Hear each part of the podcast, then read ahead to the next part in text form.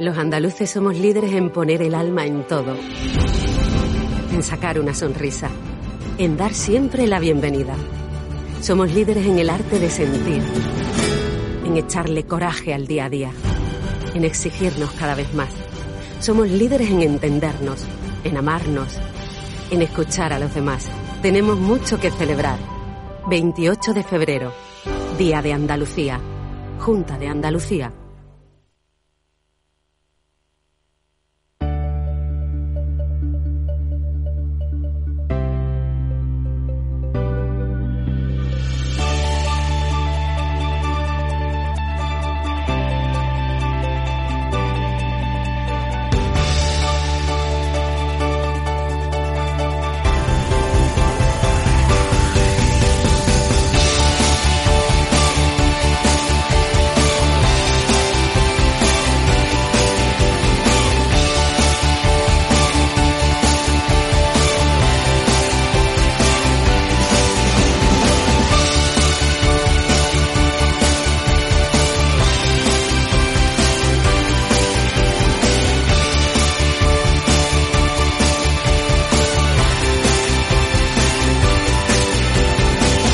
En Capital Radio, Conecta Ingeniería con Alberto Pérez.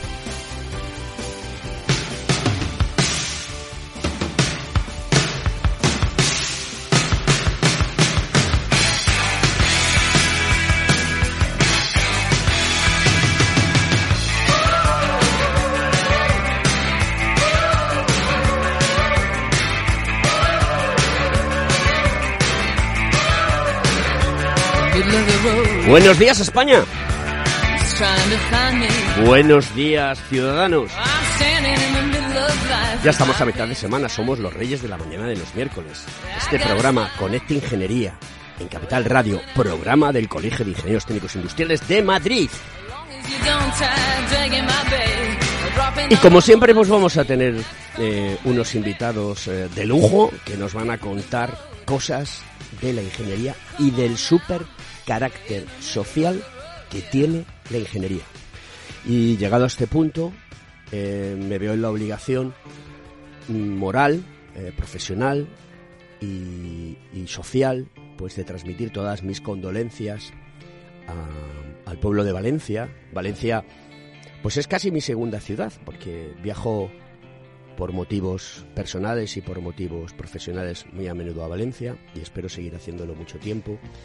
Y lo que aconteció el pasado, el pasado jueves por la tarde eh, es verdaderamente dantesco. Y nuestro programa de hoy mmm, va a ir, entre otras cosas, de, de, ensayos, de cómo los materiales se tienen que ensayar para que sean completamente seguros. Yo quiero mandar mis condolencias a toda la ciudad de Valencia. Eh, su dolor es nuestro dolor y Juan Caro, vocal del Colegio de Ingenieros Técnicos Industriales de Madrid, experto en materia de protección contra incendios. Hemos hablado largo y tendido en nuestro programa sobre la protección contra incendios, hemos tenido debates, hemos tenido programas especializados para hacerle entender a la gente lo importante que es. Un profesional como tú, que lleva tantos años en el sector y que conoce tanto esta materia, eh, ¿le encuentra alguna explicación? Porque, querido Juan, yo no se la encuentro. Bueno, eh, primero buenos días a todos nuestros conectados. Eh, sí, Alberto, la verdad es que yo que me dedico a hacer inspecciones y, mi vida profesional está dedicada a la seguridad eh, contra incendios cuando sucede este tipo de sucesos, eh, pues es, para nosotros es una catástrofe. Es una catástrofe porque, a ver, la el, edificio cumplía la normativa que en su momento eh, eh, le aplicaba, eh, pero cuando pasan este tipo de accidentes, pues te das cuenta que a lo mejor si hubiera habido, pues no sé, un, un sistemas de aviso dentro del edificio, eh, alarmas, sirenas, pues hubieran eh, hubieran podido evacuar mucho antes. Pero en fin, yo no quiero abrir un debate. Yo, yo creo que tenemos que hacer un programa, Alberto. Juan, eh, ya sabes además, que, esta semana, que esto es Conecta Ingeniería. Esta semana en Madrid es la feria de. Uh -huh. Empezó ayer Y, bueno, pues la Feria de Secur, pues imagínate, eh, todos los que están allí están pues igual que nosotros, eh, conmocionados de, todo lo que vimos el jueves pasado. Entonces yo creo que tenemos que hacer un programa porque eh, lo de Valencia se une a lo de Murcia, y al final lo que tenemos que, primero, sobre todo, decir que eh, los edificios son seguros. De hecho, nuestro invitado de hoy lo va a comentar porque una de las cosas que se hacen es ensayos a los productos para que estos ensayos, eh, para que estos productos puedan eh, aguantar su función, por ejemplo, en caso de un incendio. pero es verdad que la labor del ingeniero, Alberto, por eso es tan importante. Por eso es tan importante pero es verdad que tiene que estar respaldada por la normativa y por, y por los reglamentos y los reglamentos actualizar las normativas, las nuevas tecnologías que, que, están eh, saliendo al mercado. Federico Muñoz, director general del Centro de Ensayos, Innovación y Servicios. Buenos días y bienvenido a nuestro programa de Conecta Ingeniería. Gracias por estar aquí con nosotros. Buenos días, Alberto. Muchísimas gracias a, a vosotros por la invitación un placer para mí pues poder compartir este, este rato con vosotros, esta experiencia. Déjame empezar diciendo que, que le quiero pedir disculpas a, a tu compañero Carlos Alsina. Pues, sobre mi compañero Carlos Alsina, o sea, me acabo de llenar de empoderar, me acabo de superempoderar, pero bueno. Sí, pero, pero más que nada porque hoy, cuando salgan sus datos de audiencia, tendrá dos oyentes menos, al menos, que serán mis padres, ¿no? que seguramente me estén escuchando. ¿Cómo, se llaman tus padres? Mis padres se llaman, mi padre como yo, Federico, mi madre Rosy, Así pues, que, bueno, Federico pues y Rosy, un abrazo. un abrazo muy fuerte y, estamos aquí con vuestro hijo que seguro que nos va a dar mucho juego. Pues ahora vamos a comenzar el programa y me quiero despedir pues, con esa frase tan bonita que es Amunt Valencia y que tienen toda nuestra solidaridad y que tienen todo nuestro cariño y todo nuestro, nuestro esfuerzo. Así que, queridos amigos, Amunt Valencia. Amunt Valencia. Amunt.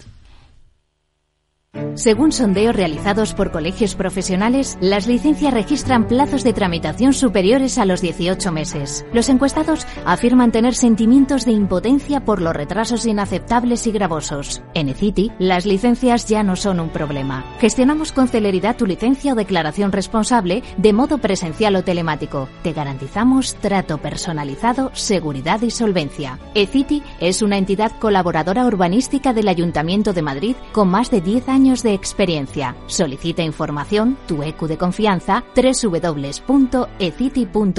También puedes llamar al teléfono 914514499 o visitarnos. Estamos en la calle Jordán número 14 de Madrid. Acceso por el Colegio Oficial de Ingenieros Técnicos Industriales de Madrid.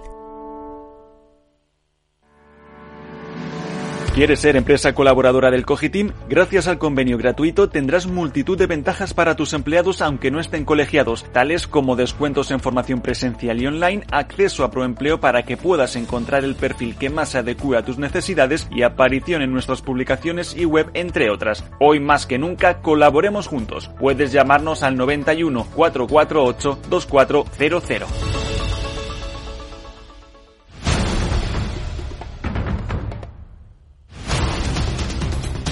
Buenos días Alberto, ¿qué tal estás?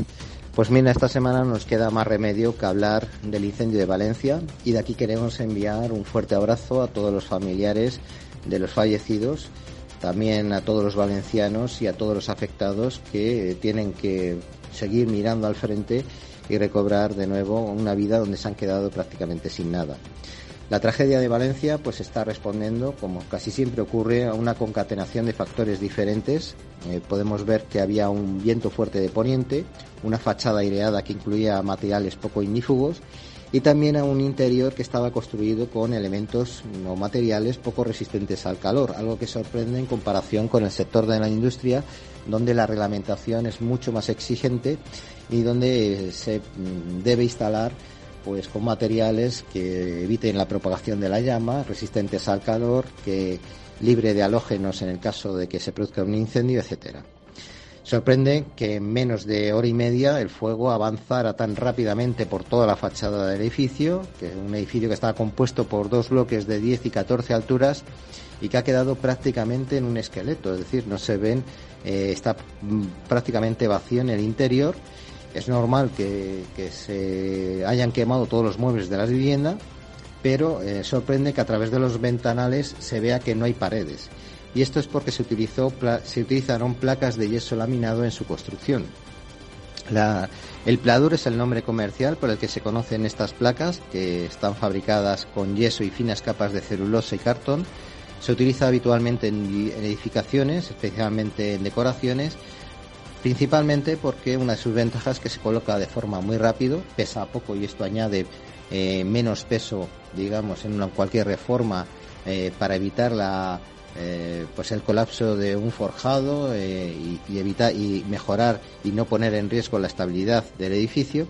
Pero claro, si se declara un incendio, sus compuestos están a base de celulosa, no son tan resistentes como por ejemplo puede ser el ladrillo o las llamas y habrá que ver si este pladur, pues como ya existe, era ignífugo o no, eh, ya que podemos eh, existen actualmente placas de pladur que son ignífugas y, están especialmente diseñadas para protegerse contra el fuego. Ahora, eso sí, tiene una resistencia determinada a, a, la expansión y a la propagación del fuego.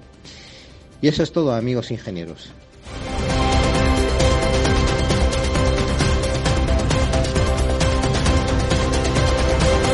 Conecta Ingeniería con Alberto Pérez.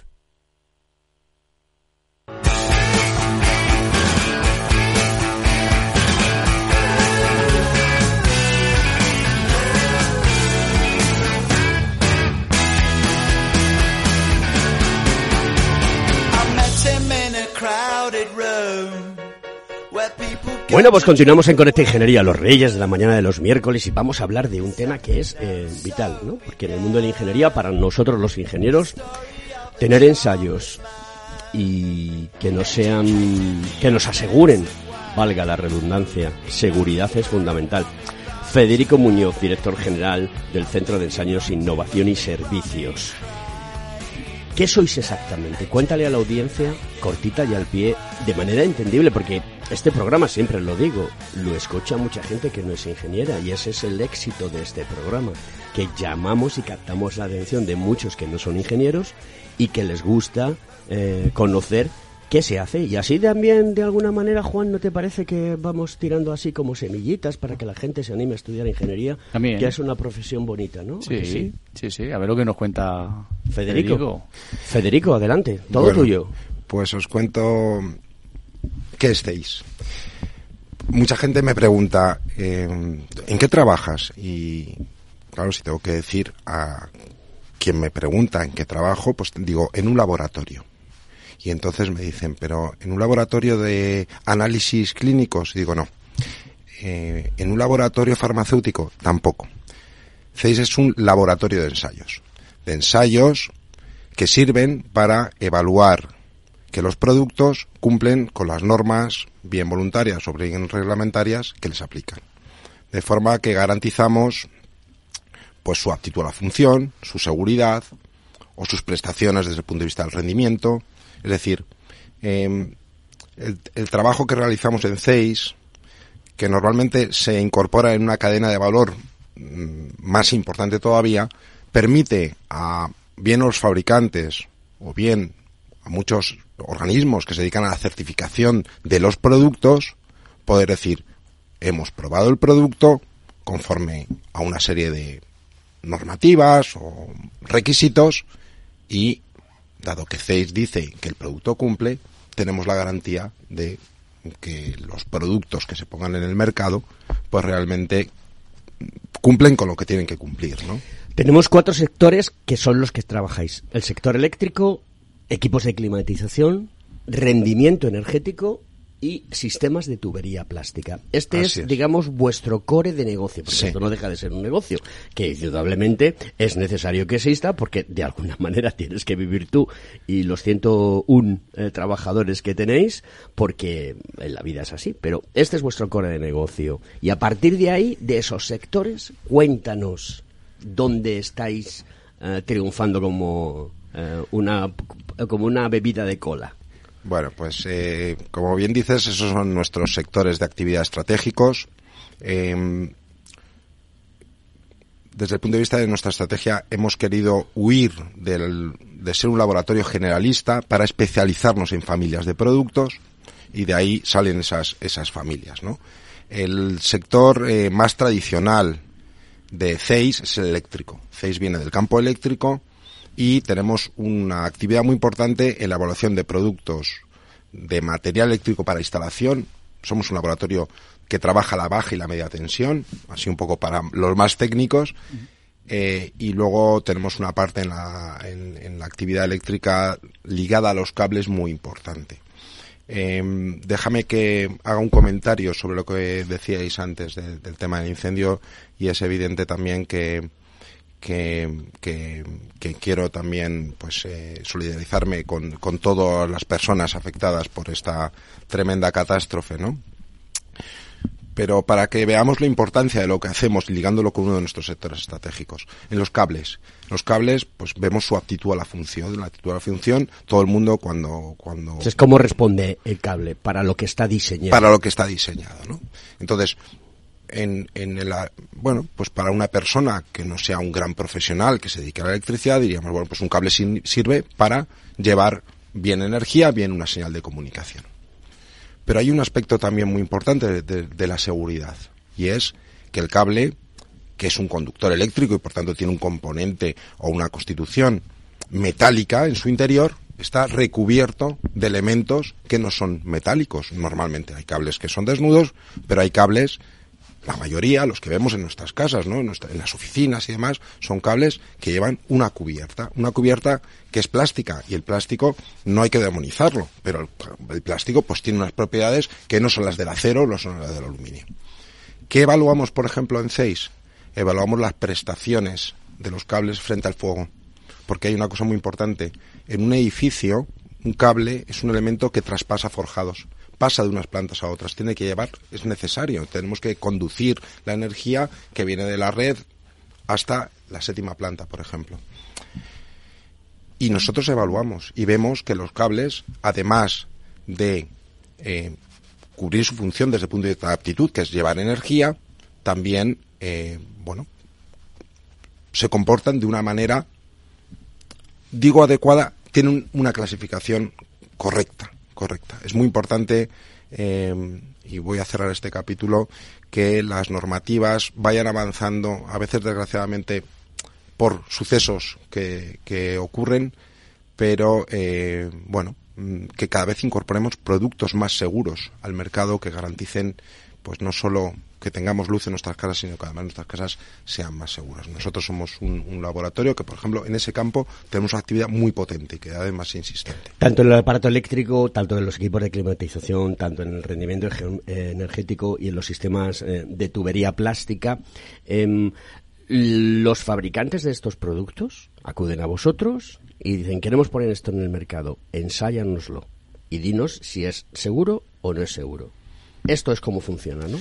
Bueno, te diría que hay eh, diferentes tipos de negocio dentro de nuestro negocio. Explícanoslo, que es muy interesante todo lo eh, que nos Por hablar de otro de los, de los sectores estratégicos, ¿no? Es posible, mm, decías antes, ¿en qué, ¿en qué lo estáis ahora petando, no? ¿Qué, es lo que está ahora mm, dando, pegando fuerte en vuestro mercado? Está pegando muy fuerte el tema de la climatización. La climatización, no tanto por lo que tradicionalmente hemos considerado climatizar una estancia, que era más bien relacionado con el confort y el frío, o sea, no pasar calor en verano.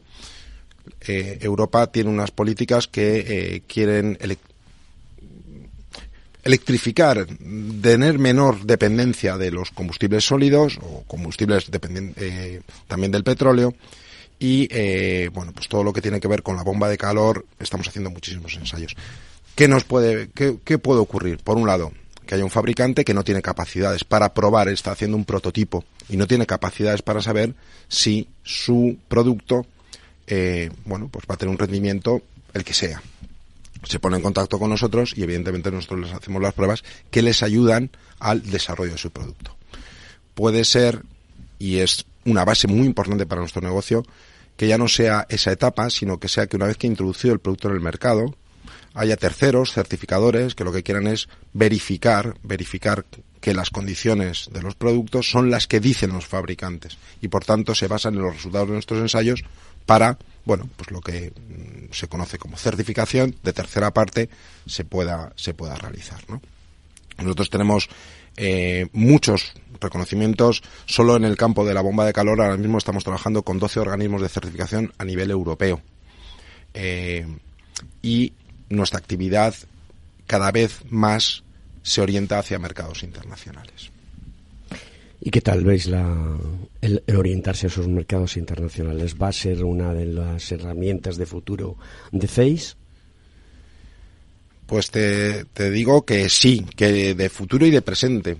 Em, desde hace años eh, hemos apostado en CEIS por em, lo que llamamos internacionalización. Internacionalización que hasta ahora con un gran éxito, lo, lo, quiero decir aunque suene un poco, eh, poco modesto, eh, nos está dando buen resultado. Nosotros estamos trabajando ahora mismo de forma que el, este año lo hemos separado, el 40,3% de nuestros ingresos provienen de terceras, de terceros países. Eh, es verdad que casi el 80% de, de ese 40% es Unión Europea, pero estamos trabajando para empresas de 40 países del mundo que en nuestro campo es un número de países muy importante. es muy difícil encontrar empresas en, en otros muchos países, ¿no? Porque el, el, mundo eh, occidentalizado, como lo entendemos nosotros, eh, bueno, pues eh, hay, hay, hay, lugares a los que nosotros no podemos, no podemos llegar. En cualquiera de los casos, es necesario que los productos viajen de esos países hasta nuestras instalaciones que están en Móstoles. Eh, y eso pues a veces es razonablemente sencillo y a veces no lo es. Con, con la crisis sanitaria del COVID eh, hubo un movimiento en el cual todas las empresas pensamos que necesitábamos proveedores de tipo local y eso nos hizo pensar que para seguir avanzando en nuestra estrategia de internacionalización necesitábamos empezar a buscar socios locales. Eh, y estamos en ese ejercicio. Dentro del plan estratégico que tenemos establecido, queremos hacer crecimiento inorgánico a través de la búsqueda de, socios locales que de alguna forma también aproximen nuestros servicios a clientes en otras economías.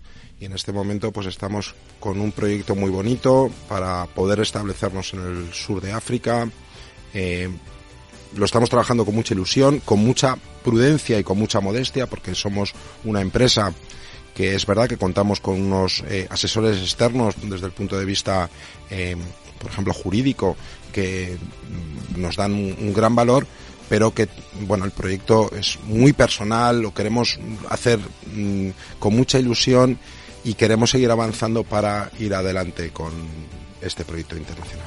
Federico, seguimos después de la publicidad.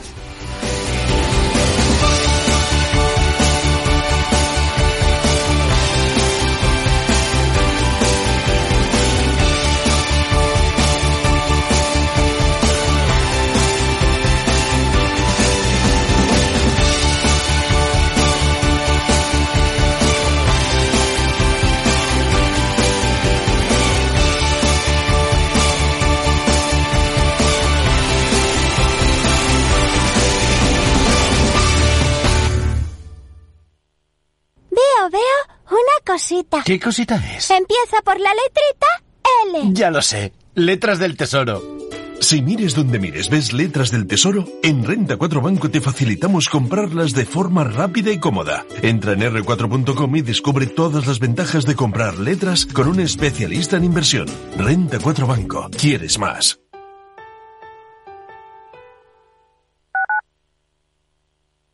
Capital Radio, Madrid, 103.2. Si quieres estabilidad en el empleo, poder conciliar tu vida laboral y asegurarte una pensión para cuando te jubiles, debes escuchar Empleo Público. Todo lo relativo a las oposiciones, convocatorias, consejos para preparar las pruebas y la opinión de expertos de las administraciones públicas y de la formación. Los miércoles a la una y media de la tarde en Capital Radio tienes una cita con Empleo Público, con José Joaquín Flechoso.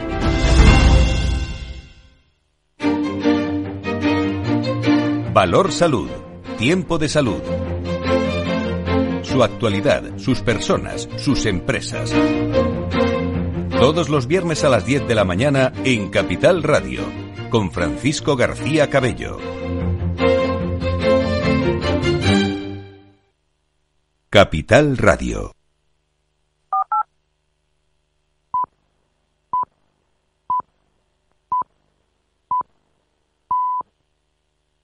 Escuchas Conecta Ingeniería con Alberto Pérez.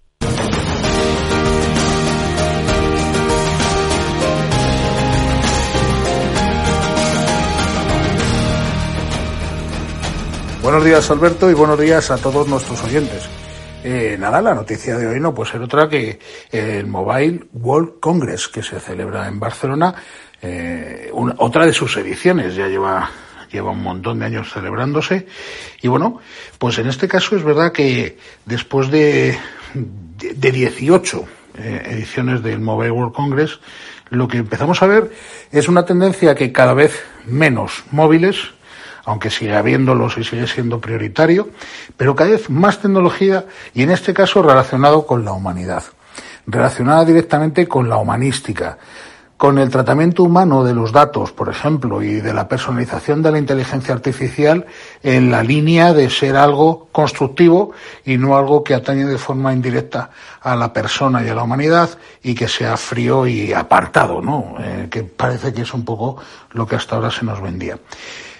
Eh, una de las propuestas que hace el Mobile World Congress, que además no es la primera vez que lo hace, pero que en este caso tiene un componente de novedad porque se trata de algo bastante tangible, eh, aparte de la conectividad 5G, que, que, bueno, pues como ya sabemos, ya se habla más de si habrá un 6G que, que del 5G que ya todos tenemos, sino bueno, pues eh, ese, ese nuevo concepto que tiene que ver con el con el eslogan de este año, ¿no? Future First, el futuro es lo primero eh, y que, como os decía, pues está interrelacionado de forma directa con la humanización ¿no? de la tecnología. Y bueno, pues una de las cosas que decía que es más interesante es la propuesta de los estadounidenses eh, Joby Aviation, eh, en el que han presentado un dron, como no podía ser de otra manera, es, es una de las cosas que a mí más me apasiona, en el que, bueno, pues empezamos a ver eh, propuestas muy serias sobre la aplicación de los drones en el transporte de pasajeros dentro del, del, entorno del Urban Air Mobility, la movilidad aérea urbana, que nos viene ya encima, nos viene ya encima. Por dar datos, una aeronave preparada para transportar a cuatro pasajeros más un piloto a más de 300 kilómetros por hora y de una manera 100 veces menos ruidosa que un helicóptero. Eh, evidentemente es un servicio que se espera que arranque con operaciones en 2025. Recordemos que este año, 2024, París y Roma abren las primeras rutas para transporte de pasajeros en sistemas aéreos robóticos y que el año que viene, el 2025, lo harán San Francisco y Nueva York. Así que bueno, pues eh, las ciudades donde se empieza a operar con este tipo de aeronaves son eh, ciudades pues eh, asociadas al entorno de Asia y de, eh, de Oriente Medio. Y evidentemente, bueno, pues eh, Europa y, Estados Unidos van a la zaga, pero porque, bueno, pues los, la parte de, reglamentación y normalización de procedimientos asociados a la aviación y a la seguridad eh, son bastante más exhaustivos, digámoslo así, o bastante más peliagudos para, para que las empresas puedan desarrollar estas actividades. Una vez más, eh, estamos en manos de la tecnología, pero es verdad que, bueno, pues intentemos verlo con ese nuevo objetivo que tiene el Mobile World Congress, ese Future First, ese el futuro primero, eh, y esa humanización de la tecnología para que aplique directamente sobre las necesidades de, de los humanos y sobre ese futuro de vida más cómodo y mucho más sostenible. Un saludo a todos y, y ánimo, ánimo, que paséis una feliz semana.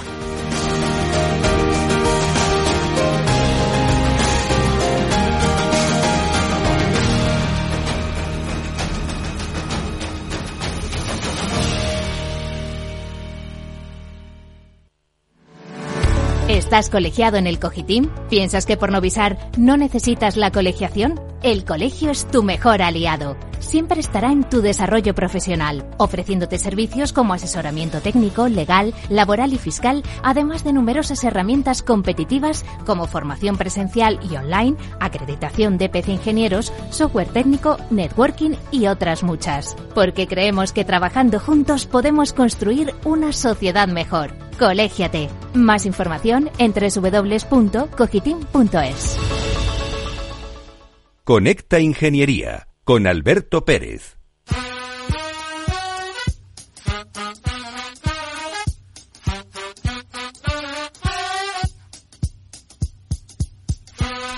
Bueno, pues em, estaba hablando Antonio Sousa del Future First.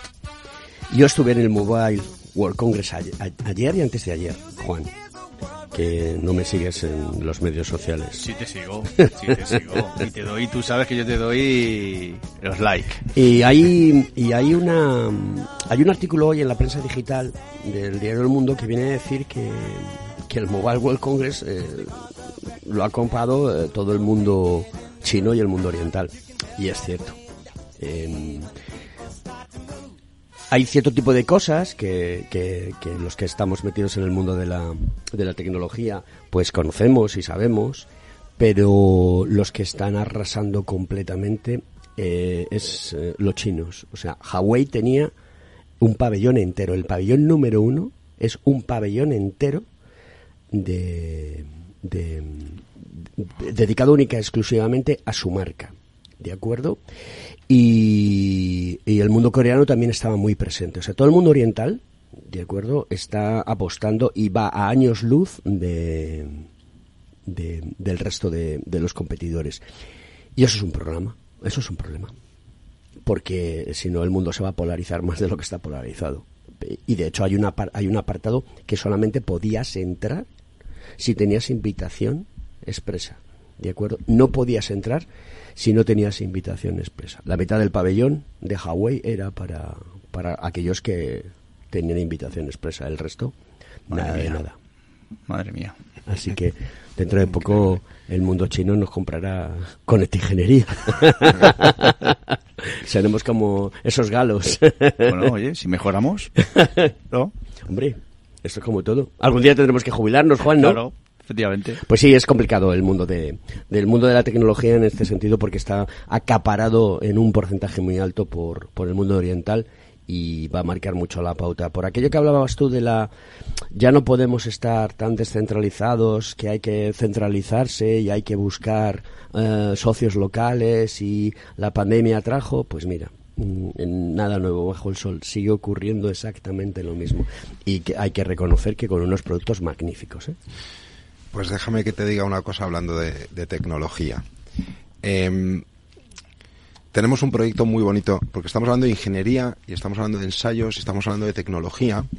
Y es verdad que competir en un mercado tecnológico, cuando hay economías eh, que emergen y que no y que no podemos, eh, es una realidad. Lo que, o sea, China, bueno, primero fue la fábrica del mundo y ahora ya no solo la fábrica, hay un conocimiento, hay tecnología. Bueno, pues en. Y hay pasta. Y hay mucho dinero. Eso es, eso es cierto.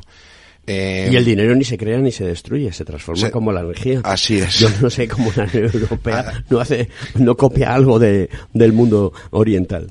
En cualquiera de los casos, en la, en la economía que a mí me, más me ocupa, a mí me, me ocupan eh, dos economías fundamentalmente, una es la de, la de CEIS y otra la de, la de mi familia, ¿no? Porque así me corresponde, ¿no? Pero, pero lo cierto es que tenemos que, que saber jugar con unos recursos que son limitados.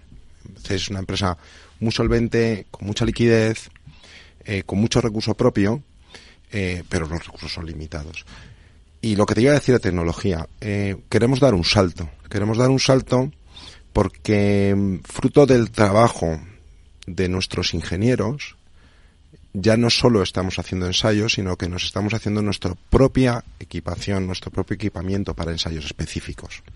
Dentro de esa, de esa estrategia de especialización de CEIS, hemos apostado por determinado tipo de ensayos que no hace todo el mundo y que hacen falta equipos o instalaciones singulares y que nos las estamos haciendo nosotros y que hemos dicho, oye, si no lo estamos haciendo nosotros, si nos está dando buen resultado y confían nuestros clientes y fabricantes mundiales para hacer pruebas con nosotros, ¿por qué no podemos poner esta tecnología en el esta tecnología de ensayos en el mercado? Y vamos a apostar por ello, vamos a apostar por ello. Para que otras entidades puedan compraros los equipos a vosotros. Efectivamente, efectivamente, porque también ocurre una cosa, eh, alguna pregunta que me han hecho, pues incluso consejeros nuestros, y, no van a ser competidores, pero si es que los competidores si quieren entrar van a entrar. Sí, pero es que hoy el mundo no va de competir. No. Hoy el mundo va de colaborar. Y esa es la gran diferencia en el mundo de la tecnología. Hoy no eres nadie si no vas con un business partner.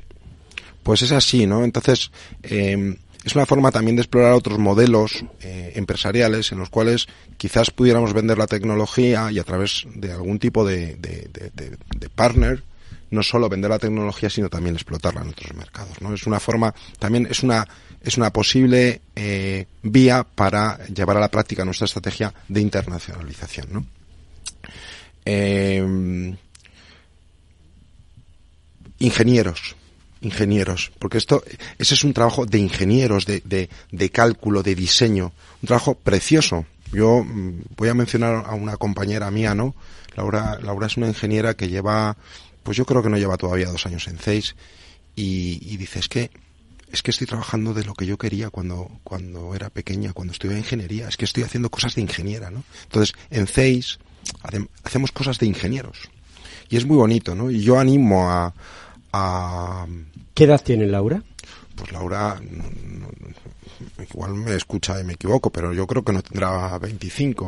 O sea que es insultantemente joven. Es insultantemente joven eh, y es insultantemente mm, capaz. Y tiene ilusión. Y tenemos un equipo de ingeniería dirigido por, por mi compañero José Ortega que está haciendo equipos que no existen en el mercado. Esto es, esto es lo importante, cosas están creando. Es un trabajo súper bonito. Eso no existe y esa, ese concepto, porque si es verdad, la norma dice, esto hay que hacerlo así, pero luego hay que hacer una sala que cumple unas condiciones, que los aires tienen que mover a unas velocidades, que miden cosas y y eso vosotros lo ensayáis y lo, lo plasmáis en un informe, en un, en, un, en un, ensayo, en un... No es que, no solo es que lo hagamos el informe, es que estamos haciendo las instalaciones que permiten hacer los ensayos. Y este es el salto que queremos dar. Vale, ¿y quién controla que eso se está haciendo bien? Porque claro, vosotros sois voy a decir ensayistas, a lo mejor no es la palabra más adecuada, pero sois los que realizáis ensayos y dais, decís este, este, este vaso de plástico, o esta tubería de plástico, o este cable es chachipiruli y este, este tiene todos los marchamos que seguro de, bueno, vamos, seguro por arrobas. Pero a vosotros, ¿quién nos controla? ¿Quién, pues ¿quién, quién, quién os, os dice, mm, por aquí sí, por aquí no? Pues, pues mira, nos controlan Oficialmente nos controla, digo oficialmente no porque tenga, pero desde el punto de vista formal, un laboratorio eh, hace las cosas bien cuando está acreditado. En el campo de la, en el campo de los ensayos, en el campo de la evaluación de la conformidad, se habla de la acreditación que solo puede emitir una entidad en España, que es ENAC, es la entidad nacional de acreditación, y que lo que hace es que evalúa periódicamente y de forma constante y de forma exhaustiva la competencia técnica del laboratorio, desde todas las perspectivas. Y no solo la competencia. estáis sometidos a auditoría anualmente. Estamos sometidos a una auditoría potente anualmente que como fíjate tenemos eh, pues no no te creo que son 1060 ensayos acreditados 1060 son 1060 procedimientos, 1060 que formas. Se revisan anualmente. No todas, evidentemente, porque, es porque tenemos ya muchísimo y también te vas ganando la confianza del acreditador, pero cada vez que incorporamos un ensayo a nuestro catálogo, ese ensayo está verificado, está revisado por O sea, que nadie se salta el procedimiento. No nos podemos saltar el procedimiento. Es fundamental que un laboratorio trabaje sin saltarse ningún procedimiento, porque entonces si nos lo saltáramos, si pensáramos solo en el negocio, en lo que podríamos facturar, si lo hacemos mejor o peor, o más rápido, o sin cumplir las condiciones, entonces no estaríamos haciendo lo que por otro lado mm, también vigila lo que hacemos, que es lo que espera el fabricante, porque el fabricante no es tonto. Quiero decir, muchas veces pensamos, no, es que un fabricante no sabe, no, no. Con nosotros ensayan grandes multinacionales que saben perfectamente lo que esperan de su producto y lo que quieren a veces también es que un tercero. O sea, que hay una íntima relación de confianza con vuestro cliente, sobre todo desde el punto de vista profesional. En ningún momento hay ninguna relación que, que, que, que, se haga la vista gorda, sino que el cliente espera de vosotros precisamente esa capacidad de ser sinceros con él?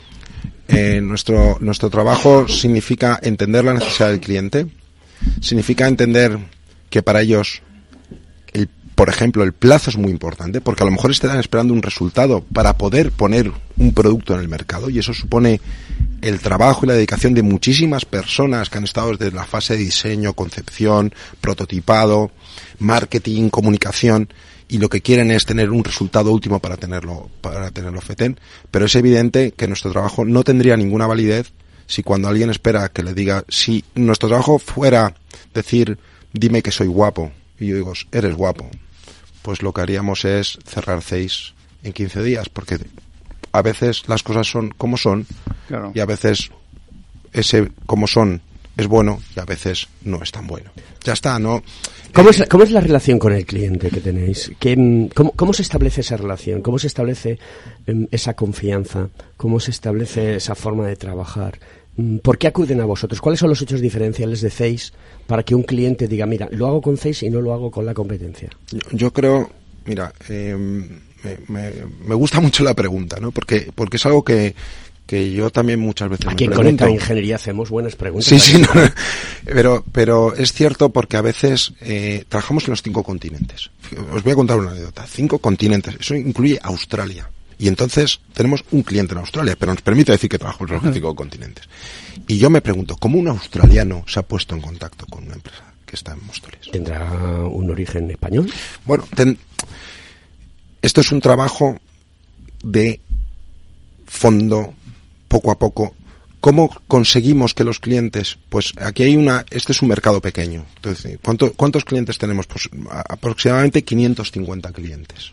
No tenemos muchos clientes eh, tenemos un índice de fidelidad de en torno al 70%, es decir, el, cliente es recurrente. Eh, ¿Cómo te conocen? Pues muchas veces te conocen porque aunque los mercados ya no se ya no se compite, se colabora, incluso los fabricantes. Oye, ¿quién te ha hecho esto? Me lo ha hecho Zeiss. ¿Y cómo te lo ha hecho? Bien, rápido. Y barato. Bueno, barato no. a lo mejor es barato, porque es una inversión a lo mejor es barato, o sea, quiero decir, y en términos económicos, competitivos. Nosotros hablamos de ser competitivos, porque nuestro mercado también, que hablamos de la globalidad, tenemos que darnos cuenta de que a lo mejor somos más baratos que un laboratorio danés, pero a lo mejor empezamos a ser más caros que un laboratorio turco. Y hay que equilibrar. Entonces, ¿qué, qué variables tenemos que introducir? Variables que tienen que ver ya no solo con la competencia técnica y la calidad del producto, que la tenemos que dar por, por más que supuesta, por más que supuesta, la flexibilidad, el sabernos adaptar a sus tiempos, el tener, el, entenderles. El, cliente valora cada vez más que la entiendas, aunque... Yo, eso le crearle una necesidad al cliente. Es decir, la necesidad de trabajar, seguir trabajando contigo porque eres eficiente, porque eres rápido, porque le, das soluciones. No le estás diciendo que es guapo, sino simplemente le estás dando ese servicio. Y yo creo que es eso. La solución. generar esa, esa, esa, eh, esa necesidad de, tener que contratarte. claro, es que, daros, cuenta, pues, ¿Por qué confían a veces en clientes? Tenemos clientes en el Reino Unido que compran cable en China y entonces lo quieren poner en el mercado. Ahora, ahora ya Reino Unido tiene, ha salido de, la Unión Europea y demás, pero, pero decir, un, un, cliente que compra cable en China, para ponerlo en el mercado tiene que cumplir con la, con la reglamentación europea. Claro, si tú le dices, bueno, yo te voy a hacer los ensayos cuando te toque, dentro de tres meses, tal. No, no.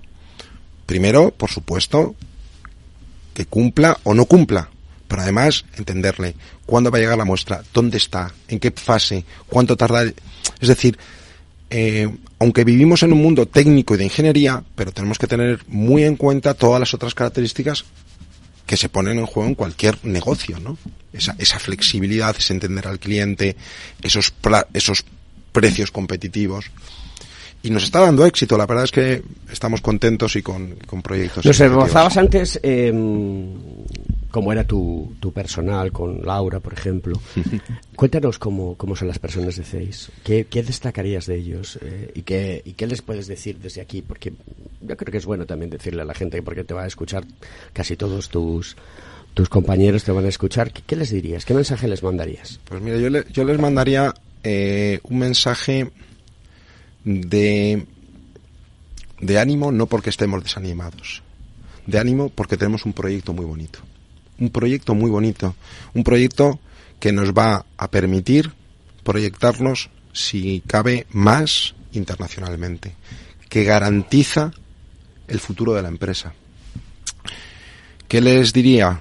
Les diría que, que tenemos una empresa que es una joya y que entre todos la tenemos que cuidar porque una empresa eh, que es una joya, que la tenéis que cuidar entre todos, pero que tiene un capital eh, de inversión por, parte de una. De un, que, no, sois una entidad que, que tenga unos inversores eh, privados, sino que hay alguien detrás, ¿no? A ver, nuestro principal accionista es UNE, la Asociación Española de Normalización. es decir, no, no es una empresa de tipo familiar tenemos otros tres accionistas eh, que, corresponden al, otro 15%. Eh, y esperan cosas de nosotros, pero tenemos una gran suerte también, y es lo que, les decimos en nuestra plantilla, y es que nuestros accionistas, primero, apuestan por CEIS, apuestan por CEIS desde un punto de vista de crecimiento, eh, de estabilidad, sin cortoplacismos, y por otro lado, nos dejan hacer. Y como nos dejan hacer, tenemos que aprovechar las oportunidades. Y tenemos una oportunidad de, crecer y de hacer cosas bonitas y diferentes que les animo, por eso les animo a que desde este desde este cambio un poco estratégico y demás que estamos llevando a cabo, pues, pues lo saquemos adelante. Es un, es un proyecto de verdad súper ilusionante y que y, también tengo que decir, ¿qué, te diría de la gente, de, de, las personas que somos seis? Pues que en términos generales hay compromiso y que hay mucho conocimiento, mucho más a veces de lo que las propias personas de CEIS se creen saber, porque no se dan cuenta. El, el hecho de querer vender ingeniería es para poner en valor lo que sabemos. Muchas veces solo te miras y, y, te crees, no, no, no, es que lo vamos a vender, lo vamos a querer, y además lo vamos a vender en el mundo. Bueno, yo creo, yo creo que tenemos un equipo eh, muy bueno, muy profesional, muy capaz, con mucha calificación. Nos preocupamos de su formación, de su formación continua. Nos preocupamos, evidentemente, y hablamos de equipo, de las personas a título individual. Quiero decir, eh, todos lo, primero que necesitamos es tener un entorno laboral amigable. Tenemos que entender las necesidades de las personas, cómo evolucionan, eh, sus problemas, la compatibilidad de horarios. Mira, te voy, a, te voy a poner un ejemplo. Esto es una cosa que en CEIS trabajamos ya 37 horas y media. el cambio, el cambio, posible cambio legislativo ya nos afecta. de Trabajo os va a dar una medalla al mérito bueno, del pues, trabajo. Pues, pues a ver si es verdad. Es decir, muchas veces cuando dicen empresas ejemplares, ¿por qué? Porque se propuso a la, se propuso a, a, a todas las personas de CEIS. Señores, ponemos 37 horas y media de forma que podemos concentrar, también tiene un motivo organizativo, poder organizar turnos de trabajo mañana tarde. Es verdad que también había intereses em, em, empresariales, pero lo cierto es que se hizo y se hizo con una condición, a cambio de que no baje la productividad. Y no ha bajado la productividad, ha aumentado la productividad. O sea, quiere decir que las cosas sí funcionan si se hacen bien. Yo creo que sí. Yo creo que a ese tipo de cambios no hay que tener miedo. Al contrario, yo creo que tenemos que impulsar entre todo, analizar los posibles cambios y sí diría que, que, que en ese sentido quiere desde su humildad y desde su prudencia pues ser vanguardia también en, en, cosas que parece que tienen que ser de grandes multinacionales, de grandes marcas, de grandes empresas. Podemos establecer otros modelos que nos permitan, eh, bueno, pues conciliar el interés profesional, el interés empresarial, pero también los intereses de las personas. Porque es verdad que tenemos mucho equipamiento, tenemos mucha maquinaria, tenemos desarrollo, pero al final somos también un equipo de personas. Somos 101 personas que trabajamos todos los días para sacar adelante. Esas máquinas todavía no estamos tan avanzados como para decir que con la inteligencia artificial van a funcionar. Hay que preparar las probetas, hay que almacenarlas, hay que destruirlas. Pero que nos habéis puesto, el día que os pongáis seguro que sacáis rendimiento, ¿no? Bueno, eh, estamos explorando ya cosas de inteligencia artificial, evidentemente. O sea, eh, el Mobile World Congress estaba inundado de todo, todo lo que es eh, inteligencia artificial. Eh, yo, la, la parte que más me gustó del mobile fue la parte de las startups, ¿de acuerdo? Que tenía un pabellón entero, el número 8, ¿de acuerdo? Y, yo me visité, me visité todas y cada una de las empresas. O sea, fui viéndolas, no es que me las visitase, estuviese hablando con la gente, porque si no, no salgo de allí en 10 meses, ¿de acuerdo? Pero sí estuve viendo y hay cosas verdaderamente chulas. Mm, ¿De dónde sacáis los canteranos? ¿Dónde, ¿De dónde sacáis la gente que tiene que tomar el relevo? ¿De dónde sacáis esas personas que les mola mogollón eh, cacharrear? Es una forma de hablar. Y tú sabes lo que quiere decir, porque como que los ingenieros cacharreamos. Pues, eh, a ver, nosotros... ¿De dónde, de, dónde os nutrís? Ahora le llaman talento. La palabra talento es horrorosa y cada vez más eh, lo digo y lo justifico. Todas las personas adquieren desarrollo cognitivo a lo largo de su experiencia y de su vida. Y eso les proporciona realizar una serie de actividades y ser muy buenas en ellas. ¿Vale? De acuerdo. Pero no es que uno tenga el talento ahí innato metido en vena. No, talento, yo tampoco. Talento puede tener Rafa Nadal o. Esfuerzo, ¿eh? se echa mucho. Pero, pero hay que trabajarlo. Claro. Hay que Lo trabajarlo. que un desarrollo muy grande. Hay mucho trabajo de una capacidad, vamos a decirlo así, de una, de una habilidad, de lo que sea. Hay que personas que tienen más capacidad física, otras mental, de, de todo, más creativas, más organizadas. ¿De dónde nos nutrimos? Pues, pues eh, de donde podemos, porque no hay no hay, no hay, no hay vocaciones, no hay vocaciones técnicas. Este, este es un problema que creo que todos los que nos dedicamos a un, a un sector más o menos técnico eh, nos, nos enfrentamos. ¿no? ¿Y cómo hacemos para que haya vocaciones técnicas? Pues yo Tenemos creo- que hacer una evangelización. Yo creo que tenemos que eh, desmitificar un poco la ingeniería. ¿Y qué quiero decir con esto? No, no podemos hablar, no, es que tú como eres ingeniero, como ser ingeniero no es ser un bicho raro. Ser ingeniero es una profesión súper bonita que tiene que ver con lo técnico. Y tenemos que aproximar lo técnico a las personas jóvenes. Y tenemos que hacérselo atractivo. Y es verdad que desde todos los puntos de vista, yo creo que están evolucionando también, no, no quiero, eh, yo cuando- recuerdo cuando, cuando estudié la ingeniería, mm, madre mía, a mí, yo ahora mismo si me ponen una ecuación diferencial delante no sé ni, o sea, si me dicen que la escriba no sé ni escribirla, o sea, no, no, no, me acuerdo ni cómo se escribía, ¿no?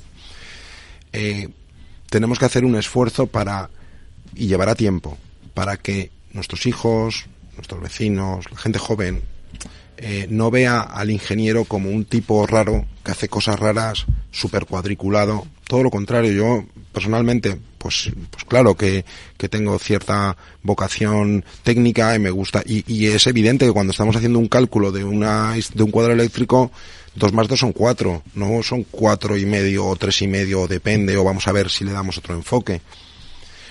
Pero creo que la ingeniería mm, permite a, a la, a la persona, al profesional, tener una, una visión muy amplia de muchas cosas y sobre todo una cosa, y enseña a resolver muchos problemas del trabajo y de la vida.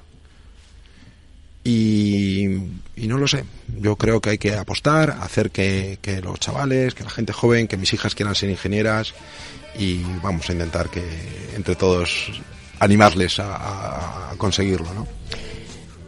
España tiene un problema serio que es que no tiene industria y la gente no se lo cree y nuestros políticos que están ahí peleándose y algunos llevándose por influencias el dinero en una de las épocas más duras de, de la humanidad como ha sido la pandemia, engañando y mintiendo y enriqueciéndose, no se dan cuenta. que- Presuntamente. ¿Eh? Presuntamente. Sí, bueno, presuntamente, pero vamos, sí. Presuntamente porque, porque hay que ser políticamente correctos, ¿vale? A, a todas esta serie de cosas, ¿no? Los jueces decidirán, pero creo que huele muy mal, ¿vale? Huele muy mal. Entonces, eh, cuando todo esto no se dan cuenta de que es- están, que tenemos que crear una sociedad en la cual la industria es vital, porque por cada puesto de industria que se crea, se crean dos de servicios. Donde tenemos un país que tiene casi 3 millones de parados, por no decir 3 millones de parados. Donde se requieren 155.000 personas en la calle ya mismo para trabajar y no se pueden conseguir porque no hay, por- porque hay gente que la gente no quiere o, algo está pasando, vamos a decir. Yo creo que hay gran parte de, de culpa en que la gente no quiere. Pues em, es importante que sepamos que para poder hacer de este país lo mejor es crecer en industria. Federico Muñoz, director general de CEIS, muchísimas gracias por estar en nuestro, en nuestro programa. Gracias a Nos despedimos aquí, que Un ya me dicen que nos tenemos que marchar. Hasta la semana que viene, Juan Caro. Un abrazo. Casado, un abrazo. Un Adiós, abrazo a todos. adiós. Conecta Ingeniería con Alberto Pérez. Los andaluces somos líderes en poner el alma en todo. En sacar una sonrisa. en dar siempre la bienvenida. Somos líderes en el arte de sentir, en echarle coraje al día a día, en exigirnos cada vez más. Somos líderes en entendernos, en amarnos, en escuchar a los demás. Tenemos mucho que celebrar. 28 de febrero, Día de Andalucía, Junta de Andalucía.